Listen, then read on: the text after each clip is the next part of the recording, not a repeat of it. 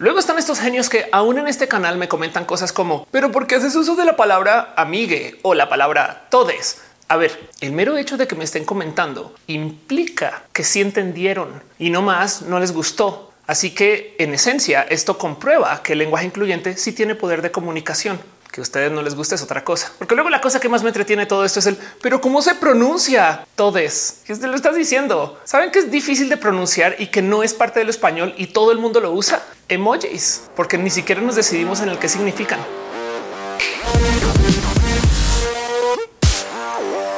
Análisis de los emojis es de las cosas que más me entretienen. Primero que todo, por el mero hecho de que hay gente que se sienta a decidir cuáles sí y cuáles no. Por si no lo tenían presente, en este momento estamos pasando por la revisión 14 de iconos que aparecen en la lista oficial de emojis, que de oficial tiene pues poco, porque también depende de cada fabricante de dispositivos de tecnología o cada quien que lo implemente como más le guste. Por ejemplo, el icono de pistola es diferente en Android que en iPhone, algo así como Apple tratando de incentivarnos al acercamiento a la paz mundial por medio del uso de pistolas de agua.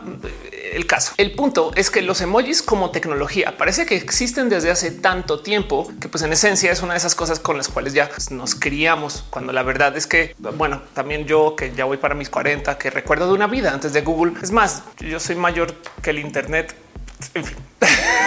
De muchos modos, los emojis ya estaban acá, capaz y con otras encarnaciones. En una época existían como emoticones. Cualquiera de ustedes que haya tratado de enviarle dibujitos a alguien usando un teléfono Nokia y sin un teclado QWERTY, mis respetos. Pero el punto es que es de estas cosas que dices, pues claro que siempre nos hemos comunicado así. De hecho, yo tengo recuerdos de un compañero que cuando tomaba notas en la escuela, a veces hacía dibujitos, como que en vez de escribir la palabra casa, dibujaba una casita. Y por esto mismo es que este tema me parece sumamente interesante, porque así como con los memes, pensamos que es una de estas cosas que viene del Internet de las cuales nos podemos como que burlar o considerar sumamente frívola, cuando la verdad es que si nos alejamos un poquito y nos sentamos a ver el que está pasando, es un cambio global en el cómo nos comunicamos, que además tiene un poder sin precedentes, porque lo más impresionante de los emojis es que son incluyentes. Este video fue editado por Elisa Sonrisas, la mejor transeditora del Internet. Chequen en redes sociales como Elisa Sonrisas. Déjenle un abrazo. Y ok, ok, una pequeña pausa. No es que esté diciendo que los emojis son el verdadero lenguaje incluyente. O sea, para que usen la E o la X.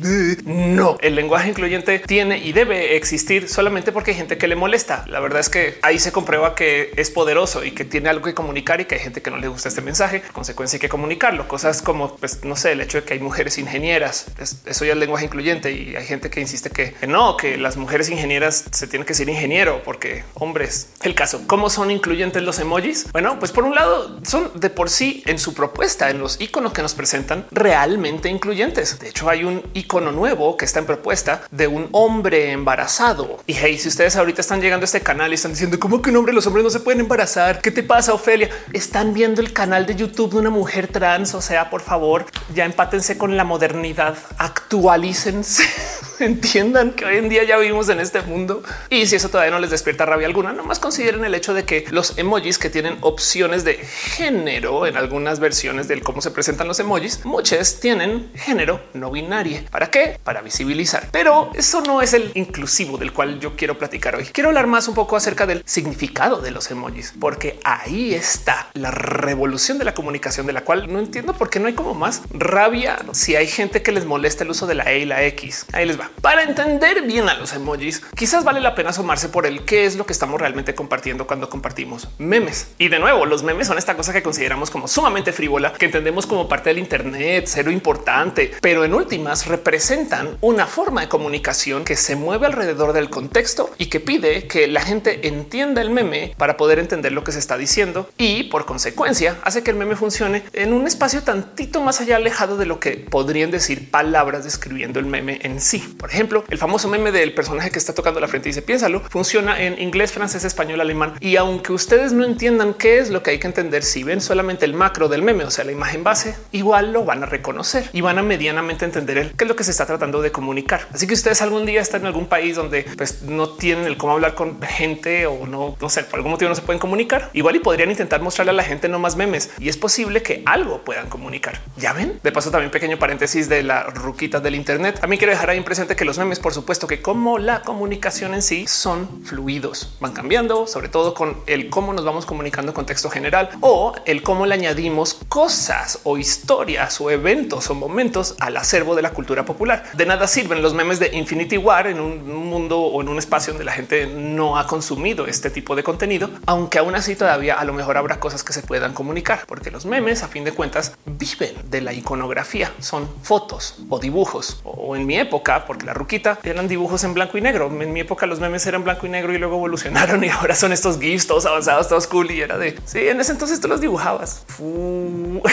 Pero como sea, el punto es el mismo. Si tú veías un rostro dibujado de un personaje diciendo llantitos, pues inmediatamente podrías entender de ese rostro que lo que sea que se está diciendo es o triste o forever alone, o sea, de alguien solitario o solitaria o solitaria también. Me entienden? El punto es que, y para que consideren a dónde voy con todo este video, el ver un dibujo específico frente a una audiencia que ya tiene el contexto de qué significa ese dibujo, pues comunica cosas, solo un dibujo. Y esto es lo que pasa con los emoji. Ahora luego hay que entender de dónde vienen los emojis en sí. Mucha gente piensa que emoji viene de emoción, no emo G, pero la verdad, verdad vienen de su, por así decirlo, pronunciación en japonés de las palabras imagen y carácter. Pues porque en una época las empresas que fabricaban celulares en Japón decidieron querer acelerar el cómo se envían los mensajes de texto, ya aceptando que la gente se iba a comunicar así y no de modos verbales, y se inventaron estos pequeños dibujitos para que tú no tuvieras que escribir la palabra casa, sobre todo en esos teclados de ese entonces, sino que simplemente pudieras picarle ahí al botón de casita vámonos y lo que sea que comunique eso. Ahora, de nuevo, no es este el verdadero inicio de los emojis, porque bien podemos rastrear el cómo hasta en la época de la máquina de escribir la gente estaba haciendo dibujitos con símbolos y en última, si lo piensan, o sea, si queremos de verdad ponernos acá bien filosóficos, hay que también darle lugar al hecho de que las letras son dibujitos que representan cosas.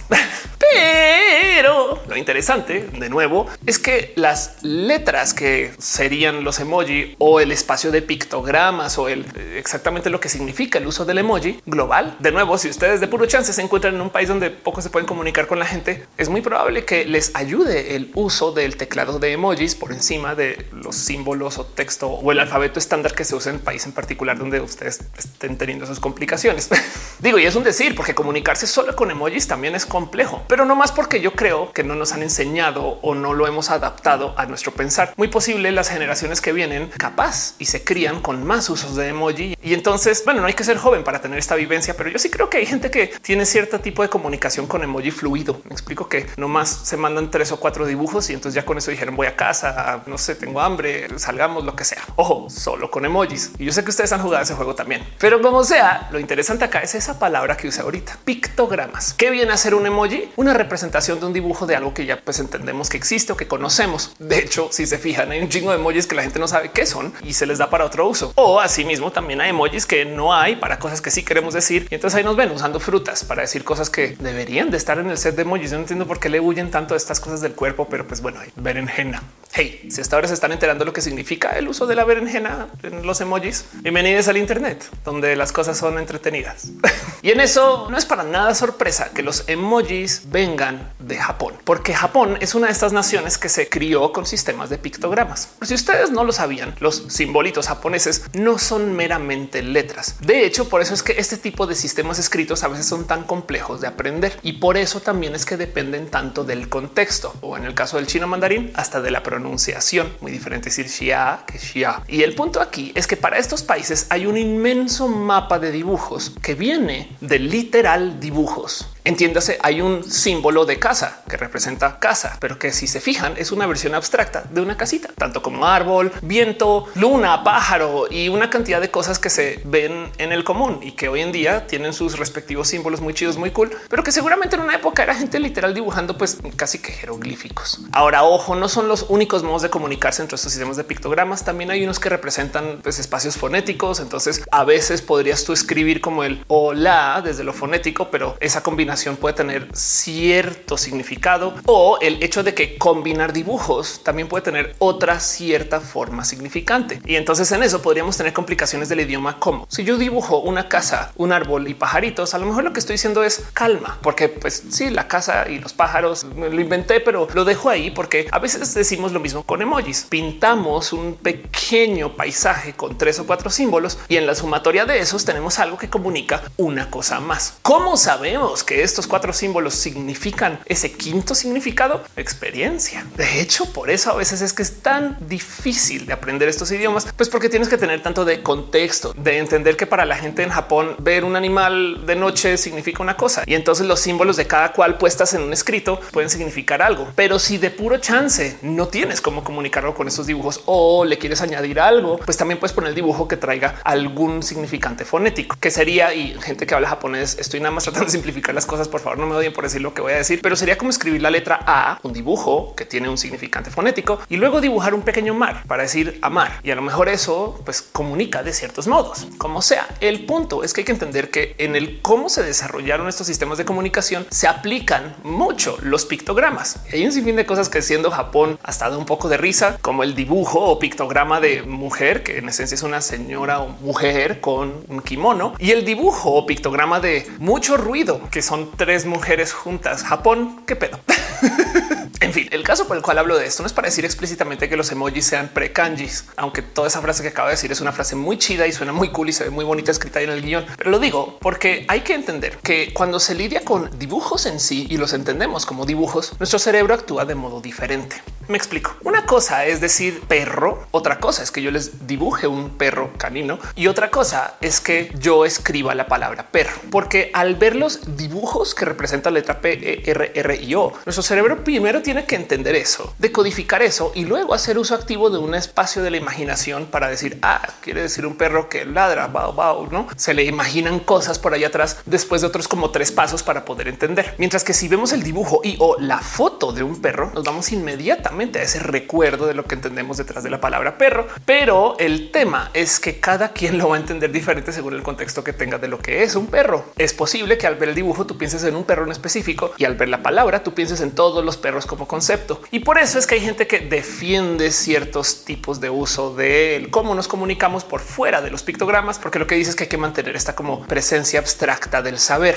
Pero del otro lado hay que tener algo muy importante acerca de los dibujos, sobre todo los dibujos abstractos. Esto es algo que, por ejemplo, se ve mucho en la teoría del dibujo del cómic, que si ustedes creían que el cómic también era algo frívolo como los memes, vayan y buscas este libro de Scott McCloud que se llama Entendiendo a los cómics. Pero el punto es así, sacado de este mismo libro. Mientras nosotros veamos un dibujo súper definido, vamos a pensar que ese dibujo existe. Es más, si es una foto, vamos a decir esa foto, esa foto es de alguien. Pero si abstraemos de esa foto hasta llegar a lo más simple que todavía podemos reconocer como lo que se supone que simboliza un rostro, cada vez, mientras más nos vayamos alejando del dibujo en sí, pero que todavía mantenga tenga lo que significa, nos vamos ingresando más en la caricatura. Por eso es que las caricaturas que tienen poquitita definición funcionan re bien, porque cuando tú ves un XKCD, que son estos cómics famosos en el Internet, tú no andas pensando, ay, qué divertido que está el señor XKCD, sino que tú ves un dibujo así de abstracto y lo primero que piensas es eso soy yo o eso puedo ser yo o más puesto en el slang del Internet. Sí soy. De paso, no tal margen por este motivo, aparte de que tampoco pues, tiene una historia chida y la producción tampoco fue como tan cool en general, pero por este mismo motivo es que la peli de los emojis les fue de la chingada.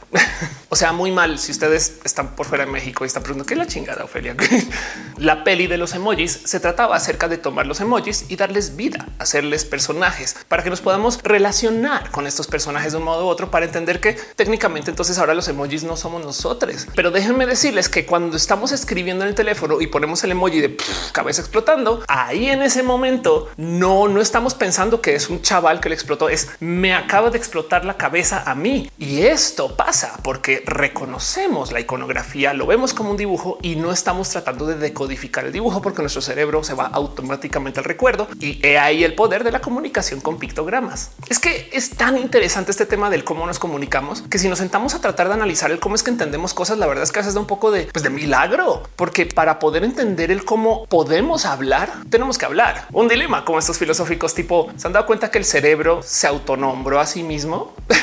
Hay un momento súper, súper bonito en Star Trek, serie que les recomiendo ver, donde analizan exactamente el qué significa saber de un lenguaje o el cómo comunicarse y sobre todo el qué complejo que es cuando no tienes el contexto de lo que se está diciendo. Esto de paso, uno de mis episodios favoritos de la serie, donde sucede lo siguiente. Ojo, se les voy a spoilerear. Si están viendo Star Trek ahorita y no han visto este episodio, adelanten. Ya salió en el 89, entonces pues no sé si dar el spoiler warning. Cuidado, uh, vean una serie de los noventas. el caso Star Trek, la nueva generación un episodio que se llama Darmok, donde en este episodio el capitán Picard y su tripulación se encuentran con una raza alienígena quienes se pueden comunicar con las palabras adecuadas, pero sin el contexto correcto. Y no nos dicen durante el episodio cuál es ese contexto. A lo largo del episodio, y de nuevo les estoy spoilerando toda la historia, se va aprendiendo que el modo en el cual se comunican es por medio de referencias. En esencia, en vez de decir la palabra para alguna actividad en particular o de aplicar verbos, lo que dicen es como cuando tal cosa sucedió. Un ejemplo más aterrizado es en vez de decir me estoy bañando o te la bañaste, lo que dicen es como cuando Edgar se cayó. Capaz si ustedes no recuerdan a Edgar y ahí el problema del cómo entender a la gente que solamente habla por historia, referencia o analogía. A lo largo del episodio, lo que acaba sucediendo es que va desarrollando el capitán esta capacidad de entender las historias de la persona que está enfrente y entonces comienza a poderse comunicar. Lo interesante de todo esto es que al acabar el episodio, también nosotros como audiencia aprendemos de las experiencias que forman a las personas alienígenas y por consecuencia entonces podemos entender a qué se están refiriendo cuando dicen como cuando Darmok y Yalad en Tanagra ¿Qué pasó? es muy posible que ustedes tengan algún tipo de comunicación así. De hecho, capaz si ustedes entre sus cuates dicen, güey, como cuando Luis llegó a casa, güey, ebrio ese día. Recuerdan que es en esencia algo así como el equivalente a un chiste interno de grupo. No es como que Luis, qué pedo? Yo no sé, yo no sé a qué se refiere que llegó desnudo, eso o que llegó muy temprano o que en fin, el ejemplo del lenguaje tamariano el que usan estos aliens es requete re bonito porque a medida que más entiendes de la raza en sí, más aprendes de él, cómo te puedes comunicar con ellos. Y el motivo por el cual este es mi episodio favorito es porque una vez acabas el episodio y ya entiendes el cómo es que se comunican, lo puedes volver a ver y desde el inicio entiendes el dilema en el cual están. Una de esas cosas que dices, güey, ya no puedo desver, ya no puedo desaprender este idioma, ya entiendo perfectamente y ahora entiendo el episodio con otros ojitos, como volver a ver toda la saga de las Infinity Stones de Marvel, ya sabiendo qué estaba haciendo Thanos y qué estaba pasando y a dónde van las referencias y el hecho de que están viajando en el tiempo. Todas esas cosas de un poco de oh, wow, comienzas a conectar por referencias. Vaya poder. Y el tema es que así es como aprendemos a hablar. Y por eso digo que es un milagro. Miren, hay muchas cosas del aprender que vienen del contexto. Para darles otro ejemplo, imagínense el tratar de explicarle a alguien que no entiende cómo funcionan los juegos de cartas. Entonces les dan ustedes un naipe y les dan el manual y les dicen a ver, solucionarlo para luego eventualmente darse cuenta que en el cómo aprendemos a jugar cartas es jugando. Es más, no solo cartas, puedes leer las reglas del Catán, del Monopolio y no es sino hasta que te sientas con tus amigues, te sientas con tus amigues como si fuera así de fácil. No, sí, claro, venga, todos juguemos Catán, güey, reuniones imposibles. Pero no es sino hasta que te sientas con tus amigues que te cae el 20 del qué significa esta carta, cómo se juega y por mera experiencia, o sea, por adquirir contexto, es que aprendes del juego en sí. Y entonces, para volver a hablar acerca de los emojis y el lenguaje incluyente, he aquí el por qué son incluyentes los emojis. Porque si bien son dibujitos, son dibujitos lo suficientemente básicos, pero sí, pero no, o el catálogo es tan amplio también a esta altura, que cubre muchas vivencias humanas comunes. Miren, generalmente tenemos entendido el concepto de lo que es una puerta. Ya sé, suena súper raro de pensar, pero la verdad es que la puerta en sí y el hecho de que operen en estos sentidos, pues hace lógica, pero no tiene por qué ser global. Y lo importante aquí es que en una época no, no lo era global, no más que hemos estado viviendo en esta bola tanto tiempo que, pues, que el conocimiento ya fue y ya vino. Entonces ahora todo el mundo adoptó como que la puerta estándar, la chapa estándar, saben como que por supuesto que podemos llegar a un país donde no entendemos nada, pero todavía podemos operar la puerta mayoritariamente hablando.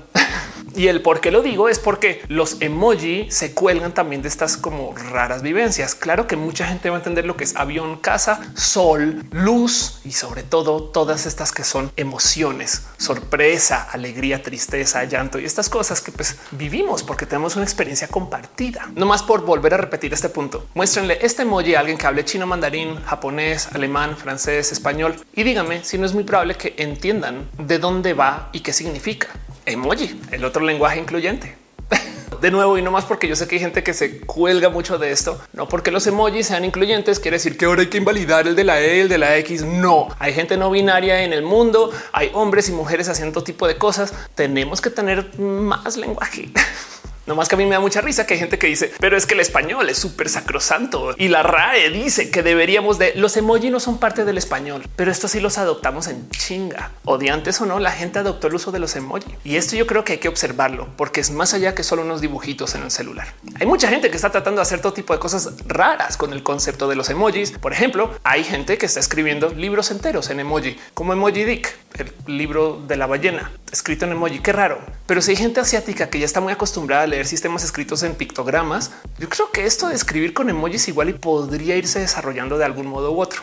El problema es que cuatro emojis juntos van a tener un significado diferente para 10 grupos de personas diferentes. Y esto no sé si es bueno o malo, pero hay que entender qué sucede, porque a fin de cuentas los emoji también tienen significados diferentes para quien los entienda diferente. Digo, no dudo que mucha gente va a ver el emoji del vato embarazado y va a decir, oh, yo y mi panza chelera va a pasar. Pero por ejemplo, otro lugar donde vale la pena asomarse por el que significan los emoji y quién define qué significan y qué define el que alguien entienda una cosa viendo un set de emojis y el que otra persona entiende otra cosa, que por ejemplo a veces se asoma en el lenguaje legal. Imagínense el problema que sería permitir el uso de los emojis en los contratos. No más ahí les dejo. Pero en el proceso legal, por ejemplo, ya se ha asomado varias veces el tener que lidiar con el hecho de que la gente sí se está comunicando con dibujitos. Bueno, de nuevo, tomando en cuenta que las letras pues, son tipo de dibujos, dibujos no abstractos y el caso. Hay gente que está comunicando con emojis en el mundo. Eso es un hecho. Y con eso, pues hay gente que está haciendo todo tipo de comunicación horrible con emojis, como estos casos de amenazas de muerte que se enviaron usando emojis. Y entonces ahora imagínense ustedes en un procedimiento legal explicándole a sus abogados, no es que esto significa que me quieren matar. No, pistolita de agua, calavera. Hey, caso real. Hay gente, por ejemplo, que está haciendo uso de los emojis en sus contraseñas. Piensen en eso. Que de paso no se confían mucho en eso, porque para una computadora la letra A, la letra Z o el emoji de pistolita de agua es un carácter. Entonces, técnicamente, si su contraseña son como seis emojis súper chidos, súper cool, súper indescifrables, para una computadora son seis letras y eso no haría de una contraseña muy fuerte. Ténganlo presente. Raro sería que su contraseña tuviera emojis mezclados. Ahí les dejo. Luego dictándolo por teléfono. No, no, no, mamá. La clave es casita sol la sirena que está de lado. Ajá, sí, exacto. Y la letra Z. Porque sirena, porque sirena, porque soy gay, mamá, soy gay y sirenas. Me van a matar en el mundo de la impro por hacer teléfonos así. Los teléfonos se agarran así, no así, así, no así, así. Volviendo. ¿Son los emojis parte del español? Ni de lejos, aunque sí existen guías para que el cómo se supone que se deben de usar. Pero el dibujo de avioncito no, no es el español de la RAE para la gente que se queja que se está deformando el español es de todos los días. En fin, ¿cómo se sienten ustedes con los emojis en general? ¿Les dan mucho uso? ¿Saben de alguien que los odie y que se queje profundamente, que no deformen el español y esas cosas al usar emojis? Siento que el motivo por el cual nos acercaron tanto los emojis al mundo es porque también como que ya venían en la tecnología, lo cual me deja con la duda de si la tecnología adoptara más el lenguaje incluyente de la E o de la X, pues si en ese caso capaz si la gente lo usara más. Google, por ejemplo, en el traductor y en Google Docs ya no dice que es un error de ortografía al usar E. No estoy segura si con la X, pero hay un sinfín de ejemplos donde estos sistemas de tecnología claramente han ido adoptando el lenguaje incluyente de la E y de la X.